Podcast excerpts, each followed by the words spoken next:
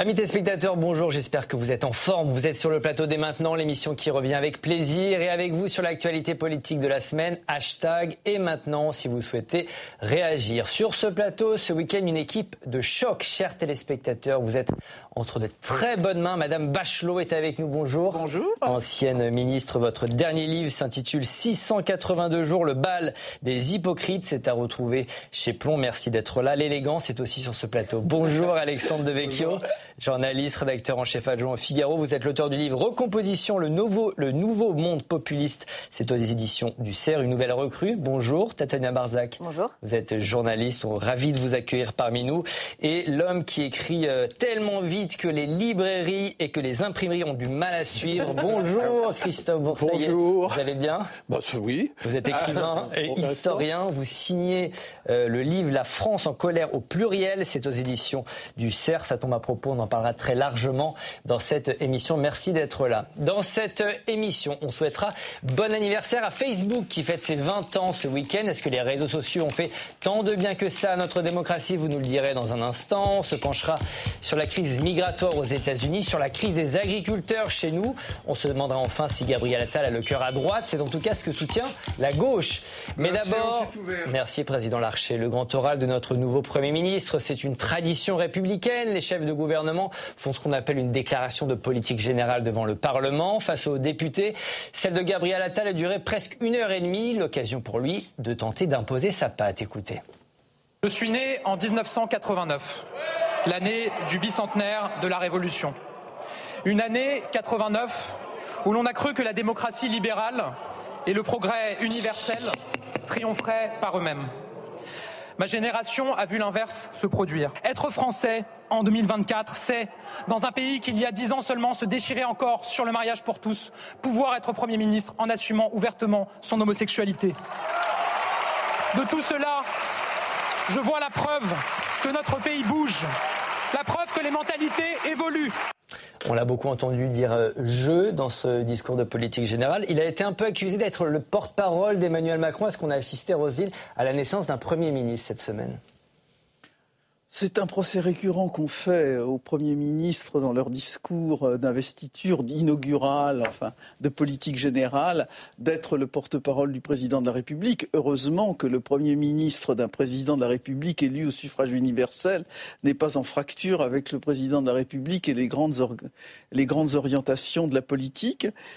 Euh, le discours de, de Gabriel Attal, je l'ai trouvé intéressant j'ai pas été très, comment dirais-je, très séduite par son phrasé.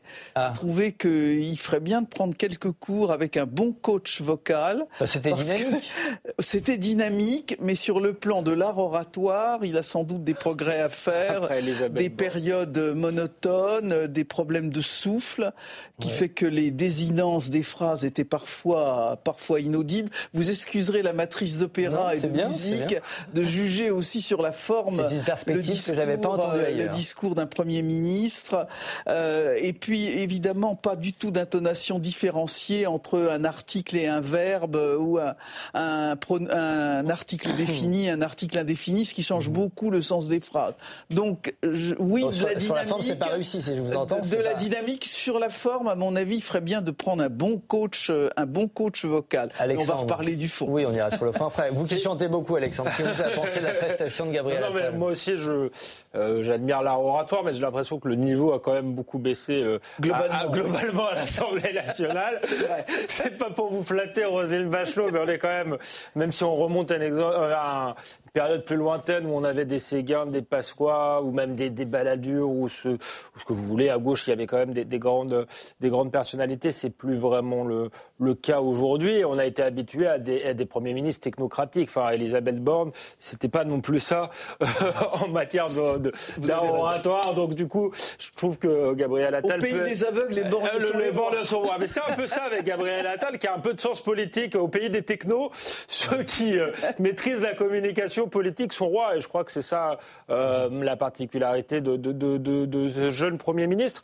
Euh, je pense qu'il n'a pas, il n'a pas réussi vraiment à se démarquer effectivement sur ce, politique, ce discours de politique générale. Mais c'est difficile parce que c'est par rapport à Emmanuel Macron. Hein. C'est le président de la République qui est censé, dans la Ve République, imprimer la, la, vision. Et donc, le Premier ministre, c'est la mise en œuvre. Donc, on est retombé justement, malgré les saillies personnelles, sur le catalogue des mmh. mesurettes technocratiques. Par contre, je trouve qu'il a été très efficace jeudi, pas forcément dans la qualité du discours, mais on en reparlera. Dans la gestion de la crise des agriculteurs, il a été très habile. Est-ce qu'il a assis son, son autorité? Apparemment, vous attendez du Premier ministre qu'il soit un mélange de la Calas et de Burt Lancaster. C'est pas l'idée. Enfin, moi, j'ai toujours vu les premiers ministres effectivement incarner la politique du président de la République et, et apparaître de façon, euh, j'allais dire, sérieuse et effacée, tout en affirmant leur personnalité. C'est tous les premiers ministres quand ils arrivent euh, ont cette, cette, cette démarche, euh, évidemment, de, de, de fidélité vis-à-vis -vis du président de la République tout en faisant entendre une petite voix personnelle. Ce qu'il a fait, je trouvais qu'il a été assez malin quand il a dit je suis né en 1989. Donc là, il, il, disait j'incarne le monde nouveau de Macron, mais aussi je suis quand même très jeune et toutes vos vieilles querelles, ça ne me concerne pas. J'ai vu, j'ai été déçu par ce monde. Je vais en construire un autre. Quand il dit euh, l'homosexualité, il la met en avant. Euh, bah ça, je n'ai jamais entendu un premier ministre mettre en avant comme ça euh, euh sa, vie, son intimité de cette façon-là. Enfin, en tout cas, j'ai trouvé que c'était assez, assez beau, assez fort de le faire. Et puis c'est signe des temps, si vous voulez. Et puis alors, ce caractère euh, un peu monocorde que, que vous remarquez, Roselyne, ça le crédibilise parce que ça fait sérieux. C'est-à-dire qu'il est à la fois ah, affirmé et légèrement besogneux. Et besogneux, ça veut dire je travaille, je suis. Vous savez, on voit. Je sais pas faire de souhaité, c'est ce que vous dites. On voit beaucoup sur les plateaux de télé des gens qui arrivent, qui sont souvent des sondeurs ou des, des sociologues comme ça, avec un côté un peu besogneux sérieux, mais du coup, on les écoute. Faut, faut emmerder les gens, quoi. Oui, mais, oui, mais c'est ça, parce que si vous faites des effets de manche, les avocats, c'est fini. Si vous faites des effets de manche, euh, vous passez pour un menteur. Et là, j'ai trouvé qu'il était bon. C'est quoi le style Attal Vous avez vu un style Attal, vous?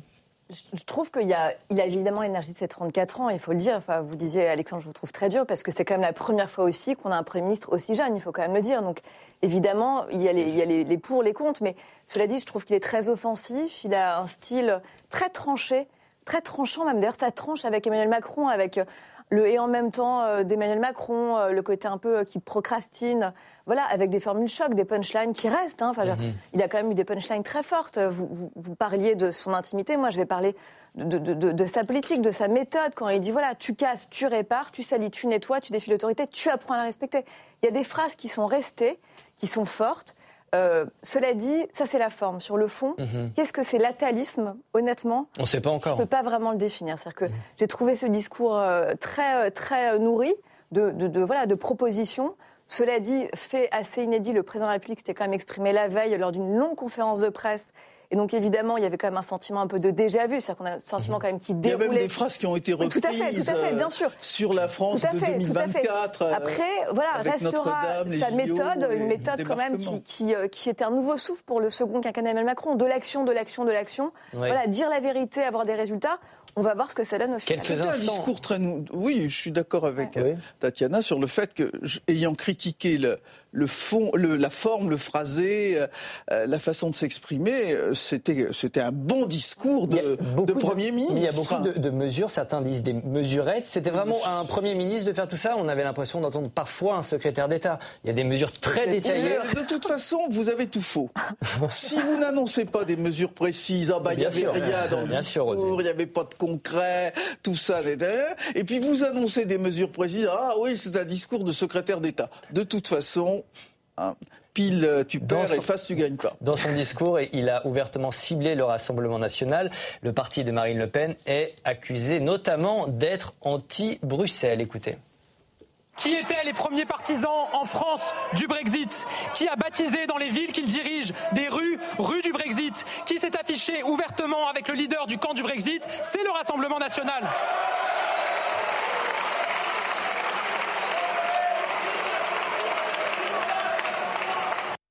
C'était le lieu, le moment de faire cette attaque? Est-ce que c'est cette partie politique de son discours? Je crois pas, euh, mais je les trouve relativement faibles et plutôt euh, gentils. Euh, le, Rassemblement national, le, parti du Brexit, ils ont entendu des choses beaucoup plus violentes, le Rassemblement national. Il a été finalement, trop gentil avec le Rassemblement non, non, pas trop gentil. Finalement, on voit qu'il a plus grand-chose à dire. Il peut pas les accuser de fascisme, de racisme, de je ne sais quoi, donc il les accuse d'être pour le Brexit. Après, la réponse est simple pour le Rassemblement national. Ce ne sont pas les agriculteurs britanniques qui, qui, qui, sont dans la rue. Et par ailleurs, j'ai entendu Gabriel Attal, ça m'a amusé, hier, pour, pour calmer la colère des agriculteurs, répéter au moins cinq fois, hein, je n'exagère pas, le mot souveraineté euh, dans son discours. Donc euh, euh, il n'est pas si loin lui-même du, du, du, Brexit. Et même le président de la République, qui est quand même très européiste, a repris à son compte certaines critiques à l'égard de, de, Bruxelles. Donc on voit bien qu'il est démuni. Je trouve que ça montre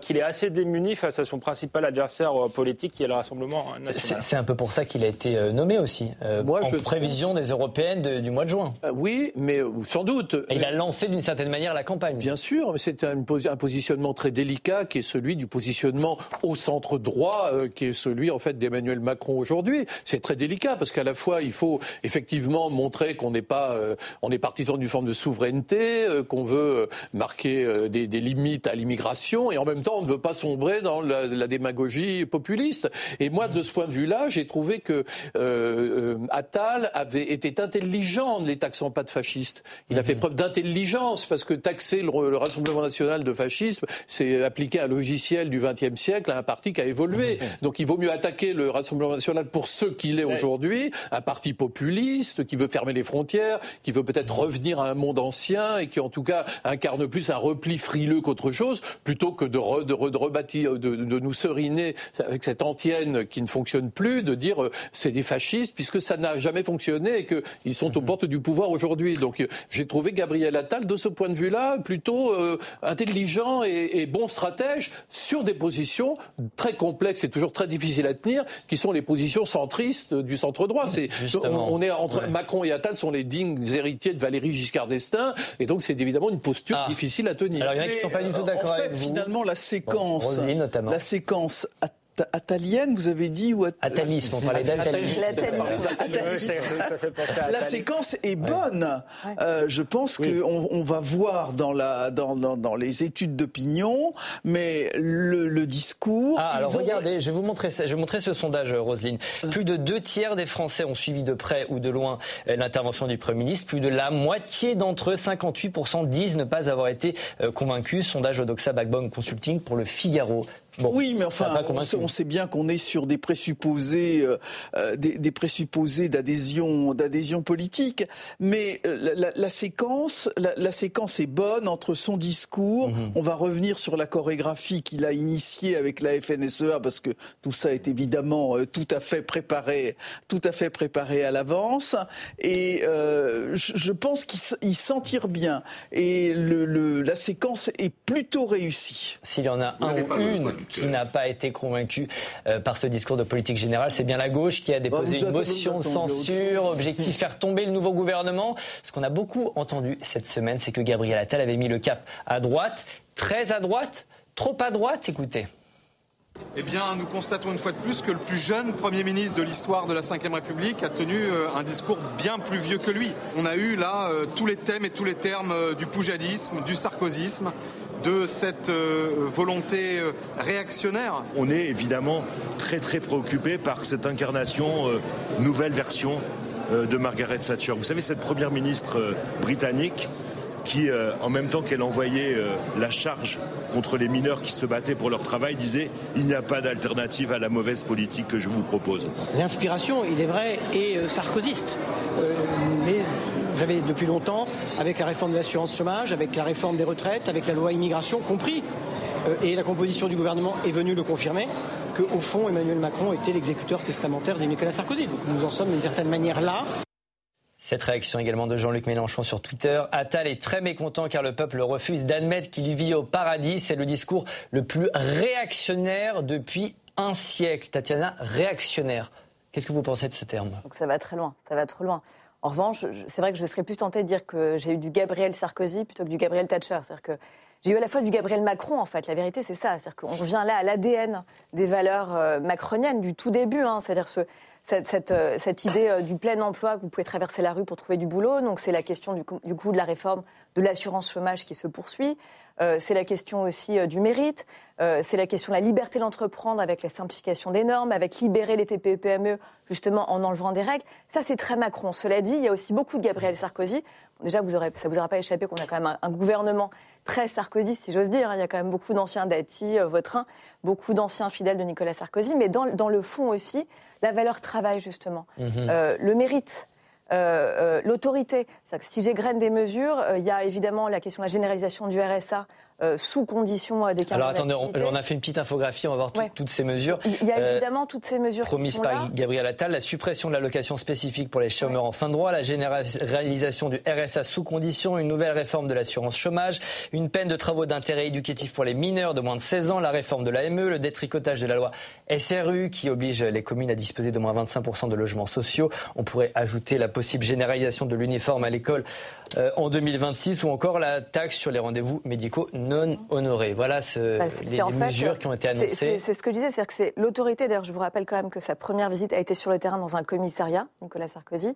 C'est euh, la question aussi de, justement de, la sécurité. Euh, vous égrenez quelques mesures. Il y a aussi la question de la création des, travaux d'intérêt euh, éducatif pour les moins de 16 ans. il y a aussi évidemment l'énergie, l'action. Et puis, il y a cette question de valoriser le travail. Mais il y a aussi surtout les mhm. classes moyennes. Nicolas Sarkozy, c'était quand même au cœur de sa campagne pour justement contrer la montée de Jean-Marie Le Pen, sachant que c'était justement l'un des cœurs de cible de Jean-Marie Le Pen, c'était les classes moyennes. Il a la même technique. Toutes les annonces, mhm. baisser les impôts de 2 milliards, etc., c'est la même technique. Mettre les classes moyennes au cœur de son action, c'est aller contrer le vote RN et c'est en prévision des Européens. Sarkozy ou Thatcher? Alors, euh, évidemment, euh, il faut faire des punchlines en politique pour euh, être retenu et, la gauche a trouvé Gabriel Thatcher, qui a d'ailleurs été lancé par Fabien Roussel pendant le débat lui-même. Ça n'a évidemment aucun sens sur le plan historique, comparer la politique de Madame Thatcher. Et d'ailleurs, ils le reconnaissent implicitement, les députés communistes, en disant Madame Thatcher qui a envoyé la, les forces de l'ordre contre les, contre les mineurs dans une, euh, enfin comment, un combat absolument incroyable euh, qui s'était passé. La politique de Madame Thatcher n'a rien à voir avec celle de, de Gabriel Macron. Euh, Gabriel Macron Voilà. C'est dit. C'est volontaire. C'est une et, et, le deuxième, alors là où on a atteint le sommet de, de l'ignoble, je pèse mes mots, c'est d'accuser euh, Gabriel Attal d'avoir tenu un discours, enfin le discours le plus réactionnaire depuis un siècle. Ça veut dire implicitement qu'il a un discours plus réactionnaire que Pétain et Claval, parce que mhm. Monsieur Mélenchon connaît son histoire. Quand on dit une chose comme ça, on, dit ça. Mhm. Là, euh, franchement. Ah, vous pensez que c'est euh, consciemment. Ah bah, ah bah écoutez, euh, non parce qu'il oh, y, y, a des gens qui ne connaissent pas l'histoire dans ce pays, mais il y a au moins un homme politique qui connaît l'histoire de France. c'est vraiment Jean-Luc Mélenchon. Hein, mhm. ça, euh, il faut le lui reconnaître. C'est un homme extrêmement cultivé et qui sait que tout ce qu'il dit. Il y a une connotation, il y a un discours derrière. Donc il a implicitement traité Gabriel Attal de fasciste. Il faut mhm. décoder les discours sur le plan, sur le plan mhm. intellectuel. On va voir l'historien. Bah, moi, il me semble que la gauche modérée a, réécrit son histoire. C'est-à-dire que la gauche modérée, dont vient Gabriel Attal, vous, voyez, vous allez voir où je veux en venir, la gauche modérée aujourd'hui se réclame de Jean Jaurès, alors que la gauche modérée, ça a été, il y a eu toute une partie de la gauche modérée, c'était la gauche américaine, c'était la gauche Guy Mollet. Donc moi, ça serait plutôt Gabriel Mollet pour moi, vous voyez. C'est-à-dire quelqu'un qui, qui, est libéral, oui, de la SFIO. Gabriel Mendès France. Peut-être moins. Peut-être moins, parce que c'est quelqu'un qui est, libéral sur un plan économique, autoritaire sur un plan régalien, et vous avez énormément de dignitaires du Parti socialiste, de premiers ministres socialistes, qui à un moment donné, je pense même à François Mitterrand, qui ont oh, bah, exprimé... C'était un homme de droite, qui ont, Bien sûr, qui ont exprimé ses positions. Donc si vous voulez, en réalité, euh, Gabriel Attal nous rappelle, qu'il, lui qui vient d'une gauche et qui maintenant est au centre droit, nous rappelle qu'il est au fond le digne héritier de cette gauche, que la gauche veut mettre de côté, mais qui est une espèce de gauche pragmatique, libérale, pro-américaine, atlantiste, et qui a toujours existé en fin de compte. Est-ce que ça veut dire que pour Emmanuel Macron euh, Parce qu'on, alors déjà, le, discours de politique générale sont lus et approuvés par euh, le président. Hein, c'est ah ça, bah, Rosine. Encore heureux. Voilà. Euh, ça veut dire que pour Emmanuel Macron, la fin du quinquennat se fera et, à droite. Il est écrit et par plusieurs ministres. Hein, il y, a, y, a, une sorte de, de, think tank, si je puis dire en bon français, qui se réunit. Les ministres, chacun dans leur domaine de compétences, envoient un texte. Ensuite, il y a un remixage. Il y a des gens qui réécrivent et c'est visé par le président de la République, bien sûr. Ça veut dire que ce sera à droite. La fin du quinquennat, clairement, ce oui, c'est d'ailleurs intéressant effectivement dans le profil de Gabriel Attal, c'est qu'à l'origine il était plutôt l'aile gauche euh, du, du, macronisme. Aujourd'hui, effectivement, il est, il est, il est plébiscité par la droite. Il a un programme euh, effectivement euh, économique et même sur le plan régalien plutôt de, de droite. Enfin, une sensibilité, disons, au moins sur le plan verbal et, et, et, de la rhétorique, et une sociologie, ce qui le, sauve un peu et ce qui lui permet d'incarner peut-être malgré tout le, macronisme originel plutôt à gauche. C'est pour ça qu'il a joué, je crois, sur le côté personnel, en rappelant le mariage gay, en rappelant qu'il était né en 89. Il a un profil personnel qui peut séduire aussi les bobos euh, de centre-ville. Donc c'est, je pense, ce qu'il va essayer de, de, jouer, pas perdre euh, l'électorat de centre-gauche en euh, jouant la modernité, la jeunesse, et essayer d'aller chercher à droite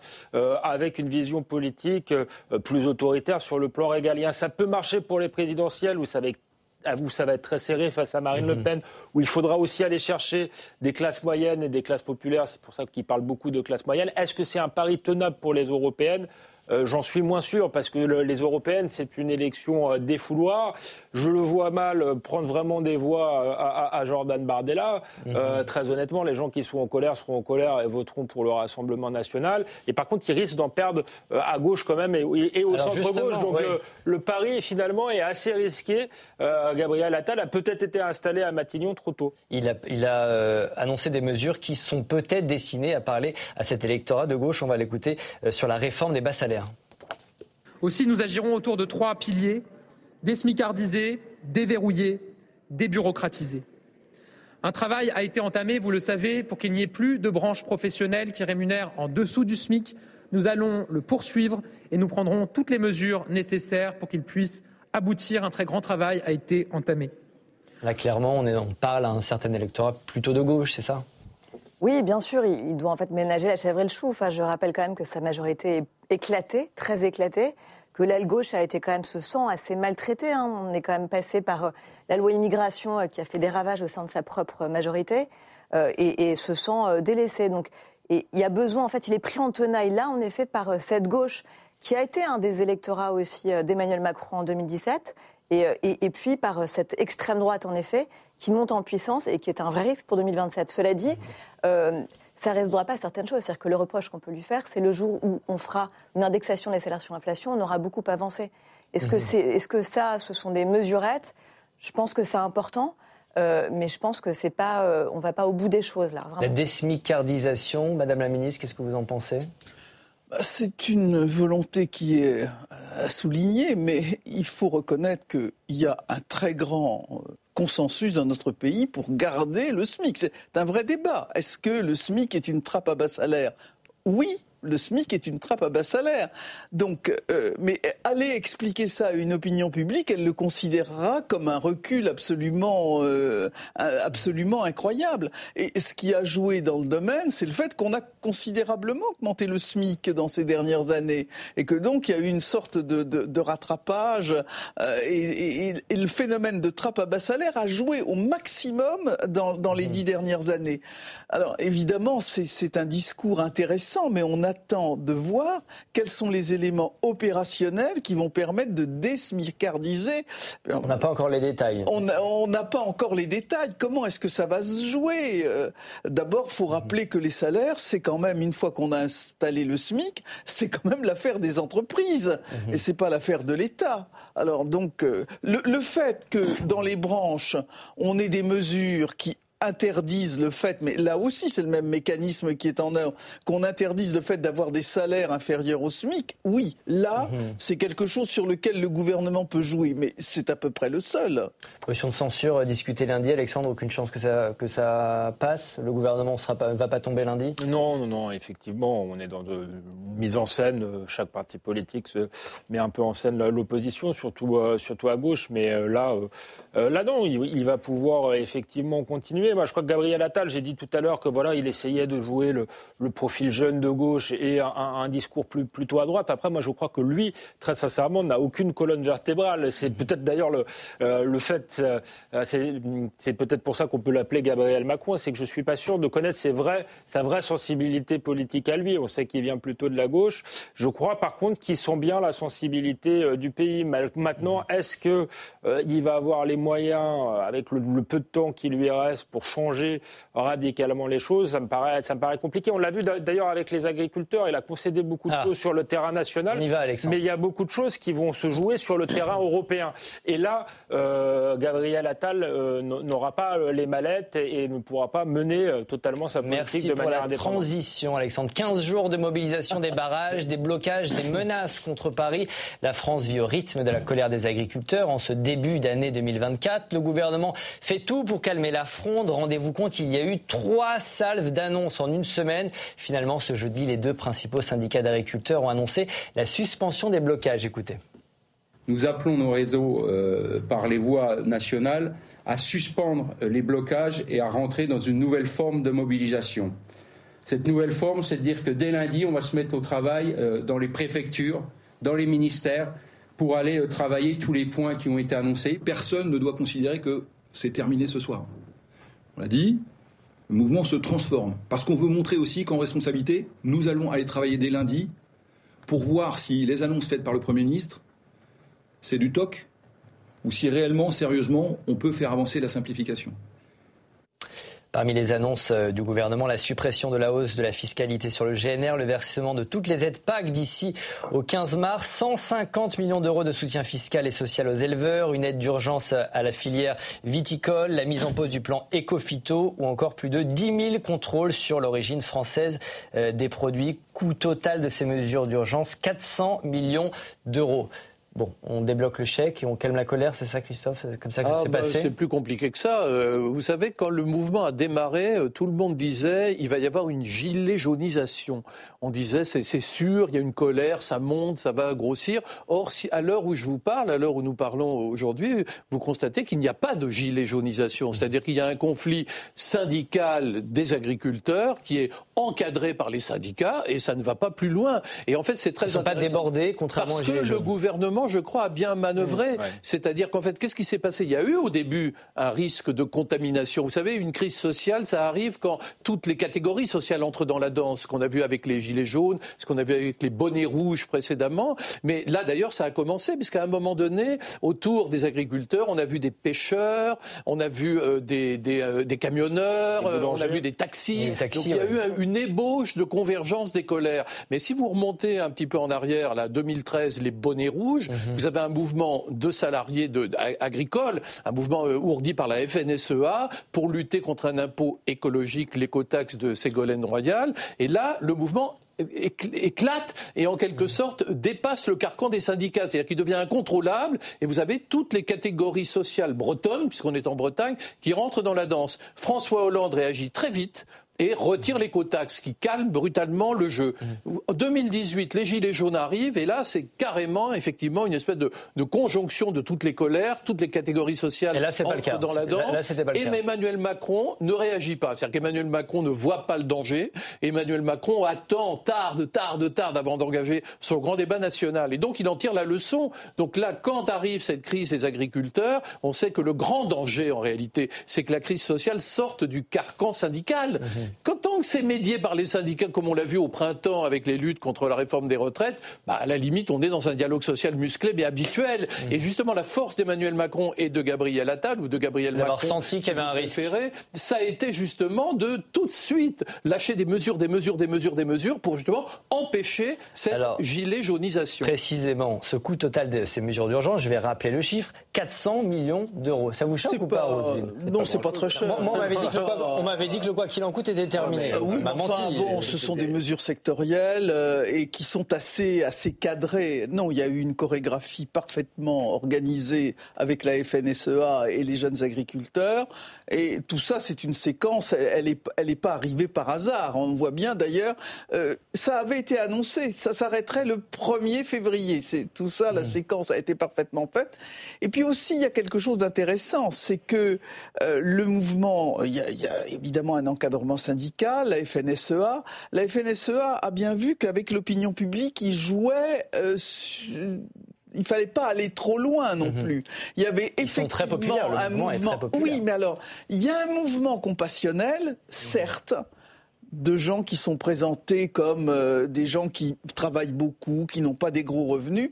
Mais le débat qui s'est instauré dans l'opinion publique a permis aussi d'éclairer certains, certains dossiers. Et quand on regarde, par exemple, la, question des phytosanitaires, on s'aperçoit, et on va peut-être parler de, de, euh, du retard qui fait bondir les écologistes sur le paquet éco-phyto, on mhm. s'aperçoit que les Français sont massivement pour les normes environnementales. Oui, alors bah, très bien. Euh, et qui ne sont pas du tout d'accord avec les agriculteurs. Une fois mais, donc il y a un décalage. Alors, je il, y a, il y a un décalage dans l'opinion publique entre les revendications des agriculteurs et l'opinion publique. Donc ils sont tout à fait d'accord sur la, la, la, question compassionnelle, beaucoup moins sur les questions. 78% des Français réclament que l'utilisation des pesticides soit réduite de 50% ah, d'ici 2030. Euh, euh, sondage cluster pour le point.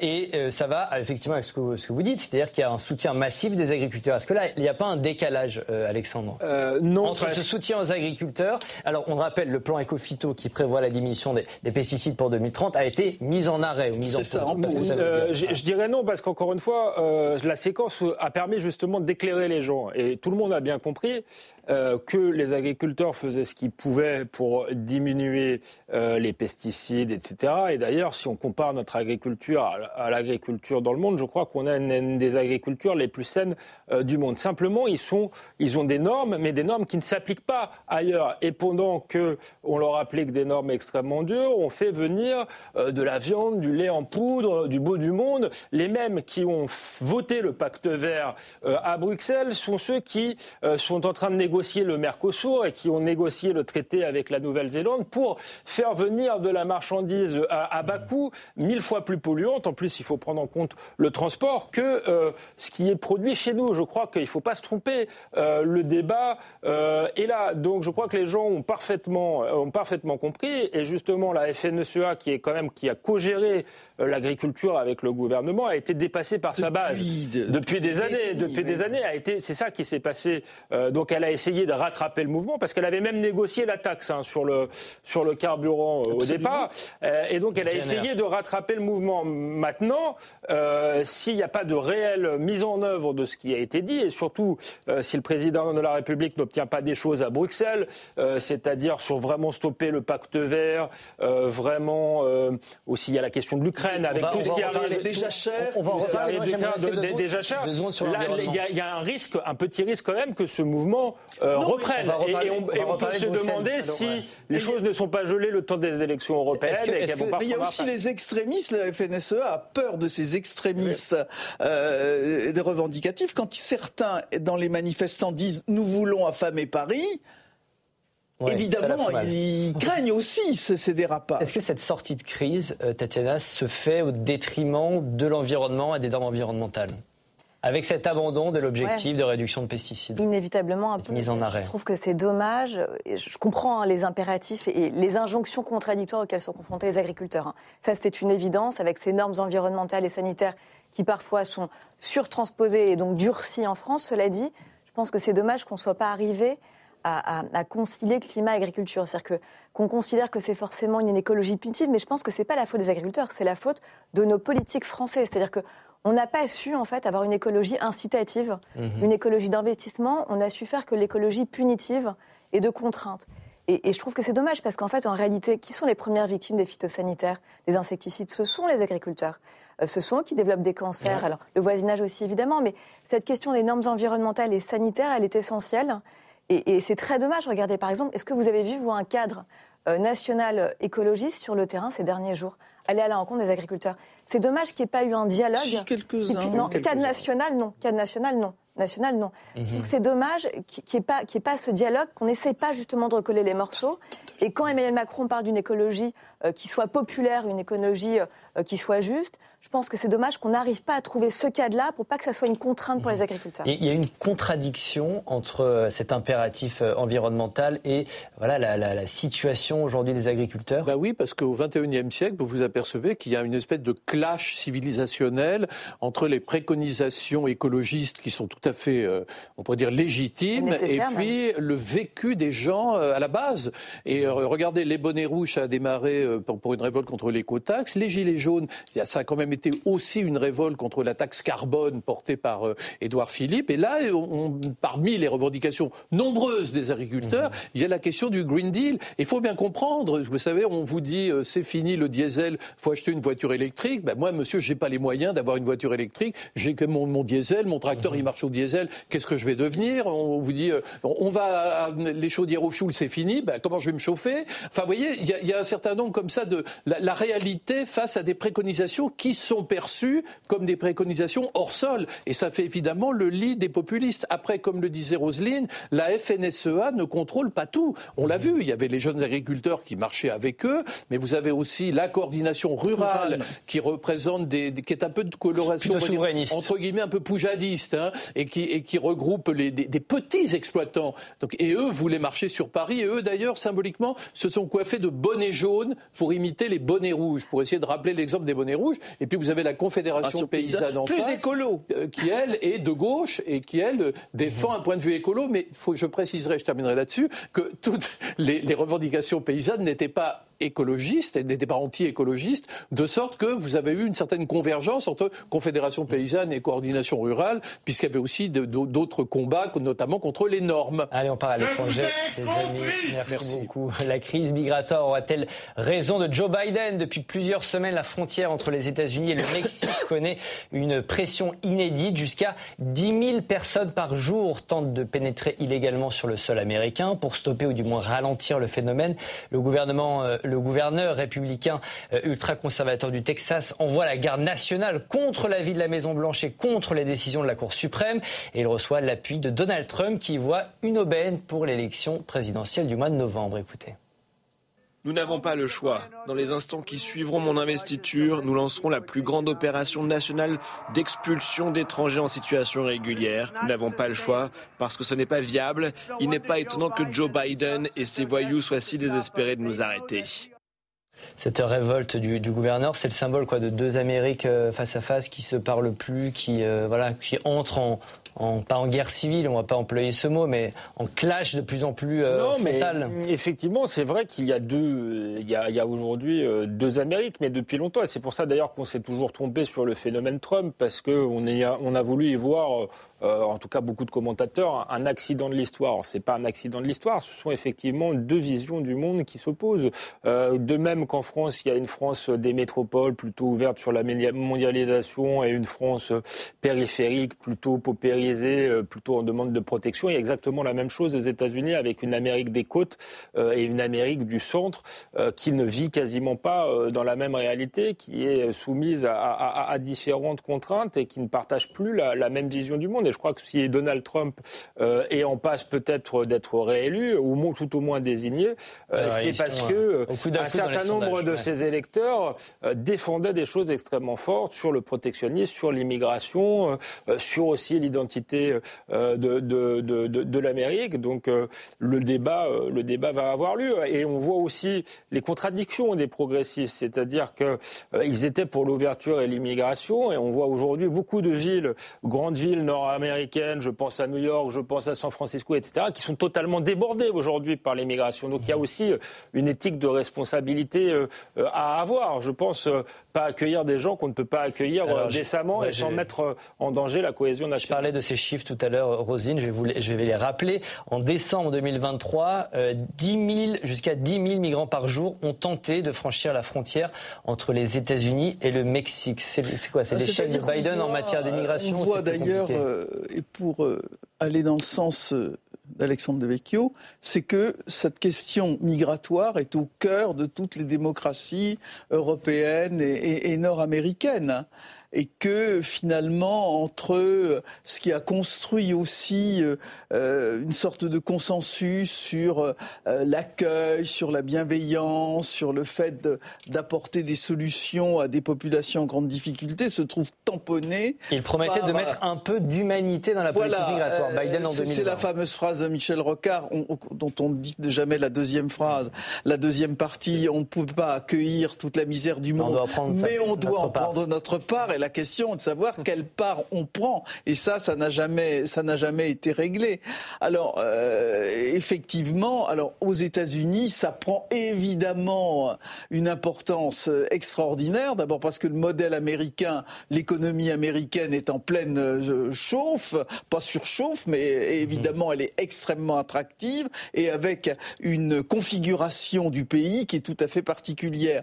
Et puis ensuite, il y, a, il y a la question du pouvoir politique tel qu'il est détenu aux États-Unis, c'est-à-dire c'est un, État, c'est un État fédéral, hein, vraiment euh, où chaque euh, où chaque euh, État a sa propre politique. C'est d'ailleurs hein, le gouverneur du Texas qui va mener sa politique. C'est, et on a du mal à comprendre que le pouvoir central n'est, pas à la manœuvre en fait dans cette affaire. Oui, alors que c'est l'État fédéral qui gère la police aux frontières. ça le, oui, mais, mais en fait, ça ne fonctionne pas comme ça dans la réalité. Face aux critiques, Joe Biden a engagé une réforme de la politique migratoire des États-Unis. Le président tend la main aux républicains du Congrès pour faire adopter un texte. Écoutez. Si ce projet de loi était adopté aujourd'hui, je fermerai la frontière immédiatement et je la réparerai rapidement. Un projet de loi bipartisan serait bon pour l'Amérique et contribuerait à réparer notre système d'immigration défaillant. Il contribuerait aussi à permettre un accès rapide à ceux qui méritent d'être ici. Clairement, l'immigration, ça va être le sujet de la présidentielle dans les mois qui viennent, jusqu'au mois de novembre. Tout à fait, et c'est quand même très étrange parce que euh, que l'immigration soit au cœur des, des préoccupations en Europe, avec un, très, de très vieux pays, comme dirait Dominique de Villepin, de, avec des cultures très ancrées, et donc la crainte de la, de la part de certains de voir leur, leur culture disparaître, à la limite, on peut le comprendre. Mais les États-Unis, c'est un pays récent de culture migratoire. Ils sont tous migrants. Quand ils parlent de, quand ils se désignent eux-mêmes, ils disent moi qui suis italien, moi qui suis allemand, moi qui suis, euh, enfin, ils, parlent de leurs origines européennes. 80% de ma famille est, est américaine. voilà, vous êtes vous-même presque une américaine, voyez. Et donc que ce pays de migrants aujourd'hui se dresse contre les migrants, ça prouve un changement de, paradigme incroyable et un changement de mentalité incroyable. Et on se retrouve aux États-Unis avec un débat qui est exactement le même qu'en France, c'est-à-dire de Joe Biden, Macron, euh, qui dit euh, bah, bien sûr on peut accueillir, on va essayer l'hospitalité, mais quand même il faut mettre des bornes et euh, attention on va trop loin. Et puis en face vous avez une Marine Le Pen, Trump, qui dit il faut fermer les frontières, il faut tout fermer. Alors c'est vrai qu'ils sont confrontés à des phénomènes un peu récents qui sont cette une marée humaine hein, qui est arrivée aux États-Unis. je, je, lisais un article récemment dans le New York Times euh, sur le maire de New York qui disait il y, a, il y, a, cet hiver il fait très froid à New York. Il disait il y a 40 000 personnes qui sont dans des camps. On ne sait pas comment les loger, on n'a pas les moyens de les, de les, héberger, de les nourrir, de les chauffer. Enfin, ça provoque de vrais drames. Et évidemment, nous, quand vous connaissez un petit peu les États-Unis ou New York, on n'imagine pas. Euh, on a connu les sans-abri américains il y a quelques années, il y en a encore. Mais là, évidemment, c'est une masse nouvelle, ça, vient ternir l'image de l'Amérique. Mais quand même, il y a là une part de, d'étrangeté, il y a une énigme à résoudre et il y a un, clair changement de paradigme. Restons encore un peu en Amérique. Il y a tout juste 20 ans, un jeune étudiant de l'université d'Harvard du nom de Mark Zuckerberg lançait la plateforme Facebook. Avec ses amis, il promettait alors gratuité, égalité, fraternité. Le temps a passé, les réseaux sociaux se sont installés dans nos vies pour le meilleur et pour le pire. Pour certains, c'est surtout pour le pire. Écoutez, ce sénateur reprochait à Facebook de ne pas assez protéger les plus jeunes. Monsieur Zuckerberg, vous et votre entreprise, je sais que vous ne le vouliez pas, mais vous avez du sang sur les mains. vous avez un produit, vous avez un produit qui tue des gens. Madame la ministre, la politique c'était mieux avant Facebook, avant les réseaux sociaux. Qu'est-ce qui a changé? Ce qui manque dans ce domaine, c'est la régulation. Euh, parce que ça peut, comme on le dit, la meilleure ou la pire des choses, comme la langue des op, et euh, véritablement, ça peut être un élément démocratique mmh. extrêmement puissant, extrêmement intéressant. C'était la promesse, mais effectivement, l'absence de régulation, le lobbying, euh, décidément, qu'est-ce que j'utilise comme mot en bon français L'influence, l'influence capitalistique énorme de ces de ces médias, de ces structures, euh, là, les fait intervenir de façon extrêmement forte. On l'a vu dans les débats européens.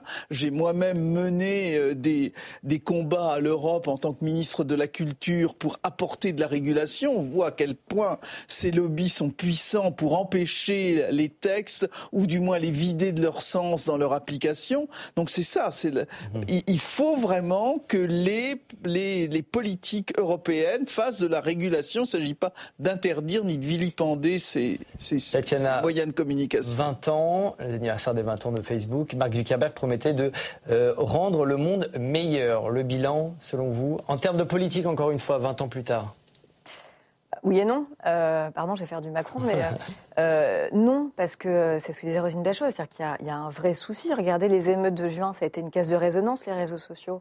Regardez les attentats du Hamas, ces vidéos qui ont été laissées pendant des heures, des jours, voire des semaines sur les réseaux sociaux. Regardez ces questions de cyberharcèlement, regardez ces questions d'accès de la jeunesse à la pornographie, des mineurs à la pornographie. C'est un vrai souci. Alors il y a des choses qui sont faites. Mhm. Euh, il y a des choses qui sont faites notamment au niveau européen, puisqu'il y a le Digital Service Act, qui euh, est un tournant majeur, hein, qui permet désormais...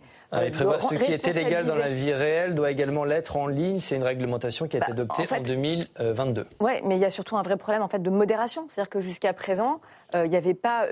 On pense à Elon Musk, par exemple, sur X, mhm. qui a même euh, enlevé des modérateurs. Il y a aussi une question de volonté de modération de ces contenus. Certes, c'est compliqué parce qu'il y en a énormément, c'est transfrontalier, il y en a des millions, des milliards, mais il faut pouvoir réguler cela.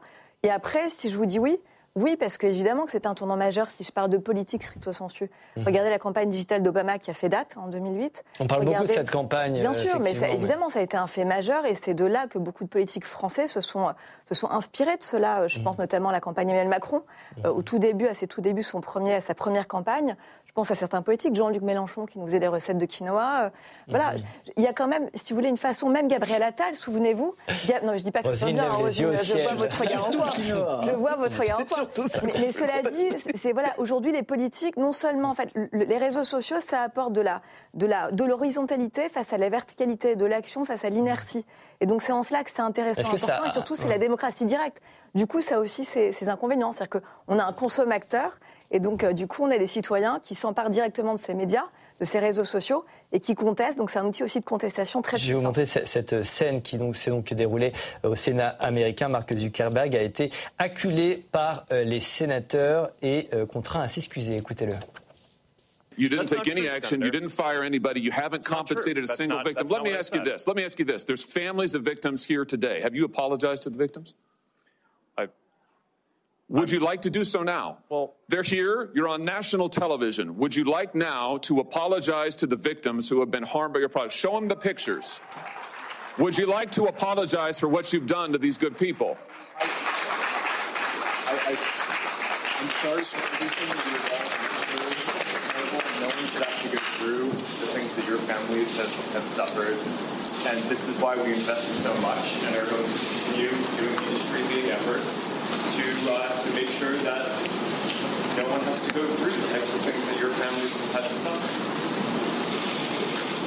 la marque Zuckerberg qui s'excuse pour ne pas avoir assez euh, protégé notamment euh, les mineurs. On accuse euh, beaucoup les réseaux sociaux de beaucoup de, de, de, mots. En France, il est question de mieux réguler le rapport des, de nos enfants aux écrans.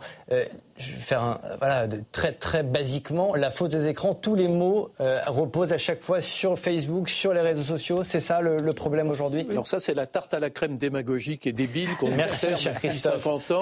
Avant, c'était la télé. Euh, après, c'était les films américains. Il fallait pas les regarder les films américains parce que Batman allait traumatiser durablement des générations entières d'enfants, voire en faire des serial killers. C'est-à-dire qu'ils allaient voir Batman et dire je vais descendre dans la rue et tuer 15 personnes. Donc il y a eu, c'est quelque chose qui est très ancien. Moi, je dirais que le problème des réseaux sociaux, c'est que c'est une perversion de la parole populaire. Vous savez, euh, Internet, au départ, ça a été pour beaucoup de gens un, instrument qui leur permettait de s'exprimer, de dire ce qu'ils pensaient, de prendre la parole. C'est démocratique à la base. Pour une fois, oui, c'est totalement démocratique. Le problème, c'est qu'il y, a deux questions à, séparer. Il y a la question de la liberté d'expression. Moi, je suis pour la liberté d'expression. Ça ne me gêne pas sur un réseau social qui est des, des, des, des gens dont je ne partage pas les idées, qui disent des choses épouvantables qui s'exprime. Par contre, ce qui me gêne, c'est la manipulation. Et le problème des, des réseaux sociaux, c'est Mark Zuckerberg, c'est Meta parce que sur Meta, euh, hmm. on ne sait pas ce qu'on va regarder. On ne choisit pas ce qu'on regarde. on est prisonnier des bulles d'affinité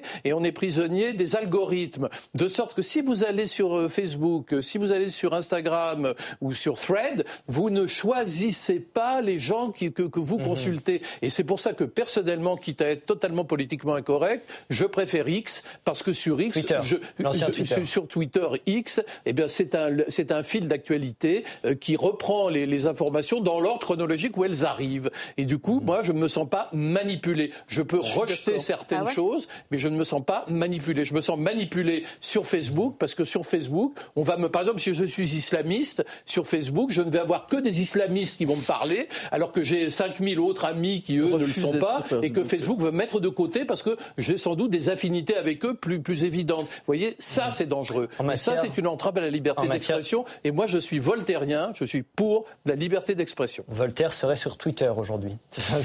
bah, oui. euh, en matière de mesures à adopter pour contrer certains effets pervers euh, des réseaux sociaux, en 2003, lors des émeutes, Emmanuel Macron avait suggéré de pouvoir bloquer les réseaux sociaux pendant une période. Euh, ça va pas un peu trop loin, euh, Alexandre? On s'en rappelle. C'était l'année dernière, l'été dernier. Ça rappelle. C'est quoi C'était en 2023. 2023. 2023. C'est pas grave. Je disais.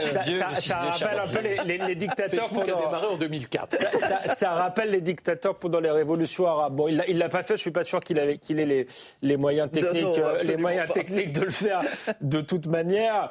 Euh, disons qu'il y a des choses qui devraient être régulées. Effectivement, les algorithmes, l'utilisation des mineurs, la pornographie, euh, les contenus à caractère réellement terroriste. Mais je me méfie quand même d'une régulation qui irait trop loin. On a parfois l'impression qu'il faudrait qu'il y ait un ministère de la vérité sur Twitter qui ou sur les réseaux sociaux qui nous disent euh, un tel, euh, euh c'est parole d'évangile et les autres euh, sont, des menteurs. Donc ça peut conduire, je pense, la, la, régulation peut conduire à une dérive beaucoup plus grave que les dérives auxquelles on assiste aujourd'hui. Moi, sur le plan politique, je constate qu'à un moment donné, les réseaux sociaux, c'était l'outil préféré des progressistes. Quand ça faisait gagner Barack Obama, tout le monde trouvait ça génial dans les médias.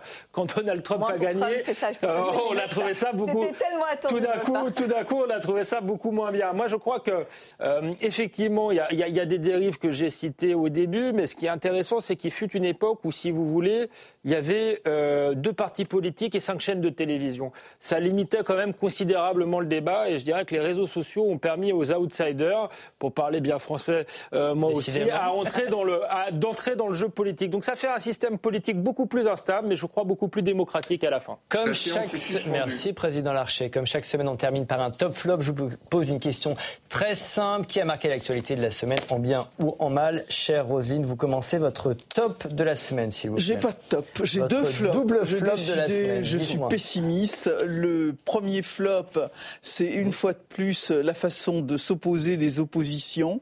On l'a vu euh, au cours du, débat parlementaire où vraiment euh, euh, ça a été encore le foutoir à l'Assemblée nationale et on a largement parlé de la façon de s'opposer avec Gabriel Thatcher ou les discours réactionnaires. On en a parlé suffisamment donc j'y reviens pas. Et le deuxième flop, c'est le bashing Europe. Décidément. je vais être mise à l'amende par la loi tout bon. Euh, le bashing Europe, c'est-à-dire qu'on fait porter une fois de plus à l'Europe tout, le malheur du monde. Alexandre, en français. non, mais ça, va, ça, va être, euh, ça va être parfait parce que moi j'ai un, top, c'est Gabriel Attal. Euh, pas parce que j'apprécie forcément sa politique euh, sur le sur le fond, mais parce que je trouve qu'il fait de la politique, ça fait du bien. Après, les technos, c'est quelqu'un qui est capable d'aller s'adresser aux agriculteurs et qui a déminé la crise. Alors c'est pour peut-être pour que ça, ça, éclate mieux dans quelques temps, mais en tout cas habilement avec la FNSEA, il a il a éteint cette crise. Et après, pour faire plaisir à, Rosine Bacho, mon flop, euh, c'est l'Union européenne, euh, effectivement, qui a une lourde responsabilité dans cette crise. Et ce que je trouve intéressant, c'est que pour la première fois, on a un mouvement social qui est européen. On voit que la colère monte dans tous les pays européens en même temps, et on va peut-être avoir un vrai débat euh, intéressant sur ce qu'est Bruxelles aujourd'hui. Tatiana, votre top de la semaine. L'inscription de l'IVG dans la Constitution qui est passée mardi à l'Assemblée nationale. Évidemment, cette liberté garantie, elle est essentielle. C'est un droit fragile. On parlait des États-Unis tout à l'heure. On a vu combien ça pouvait être fragile. Ça a été euh, euh, supprimé aux États-Unis dans 14 États, même en cas de viol ou d'inceste, notamment au Texas ou encore au Mississippi. Et votre euh, flop? Non, juste dernière chose, c'est quand même très important, pardon. Euh, et deuxième chose, parce qu'on sait combien c'est un sujet complexe, tabou et douloureux pour les femmes. Et mon flop, c'est le logement, le grand oublié. Il y a eu des mesures pendant le discours de politique générale. Mais pas assez. Euh, pas assez, mais surtout, ça répond pas à la problématique de la natalité, de l'emploi, de la réindustrialisation, et surtout, on attend toujours le mystère du logement. Christophe, votre top bah, J'ai un top triste. C'est un top triste, c'est-à-dire c'est les, les, pays qui ont décidé de couper les fonds à l'UNRWA, l'UNRWA, euh, cet organisme de l'ONU euh, qui, qui, est censé venir en aide aux Palestiniens. On a découvert qu'il y avait beaucoup de gens qui profitaient de cet argent pour euh, participer à, l'opération terroriste du, du, 7 octobre, la fameuse qui a déclenché cette guerre épouvantable. Et en même temps, je suis triste parce que c'est l'ONU en fait qui, qui aujourd'hui devient ce qu'était la Société des Nations dans les années 1930. L'ONU a été bâti sur un projet nouveau. Et aujourd'hui, peut-être qu'il faudrait songer à refonder quelque chose. Votre flop Oui, mon flop, c'est un flop encore plus triste euh, parce que bon, alors certes, le chef, le chef du, du c'est le, chef, le chef du Hamas vient en Égypte pour pour négocier euh, euh, l'éventuelle libération des otages, mais c'est surtout que les otages ne sont toujours pas libérés. C'est-à-dire que toute cette opération israélienne, avec tout ce dont on dit, tous ces morts, ces blessés, etc., pour l'instant est un échec militaire puisque les otages sont toujours quelque part dans des de Gaza. Et ça, c'est terrible. C'est un gros flop. Merci à tous les quatre. Je la fais en anglais pour vous, Roselyne Non Thank you, Roselyne. Goodbye. Goodbye. C'est la fin de cette émission. Merci d'avoir participé. Salut à vous derrière votre écran. Merci pour votre fidélité. Vous pouvez nous retrouver en replay et en podcast sur notre plateforme publicsena.fr. On se retrouve la semaine prochaine, même jour, même heure et même endroit. Bye bye.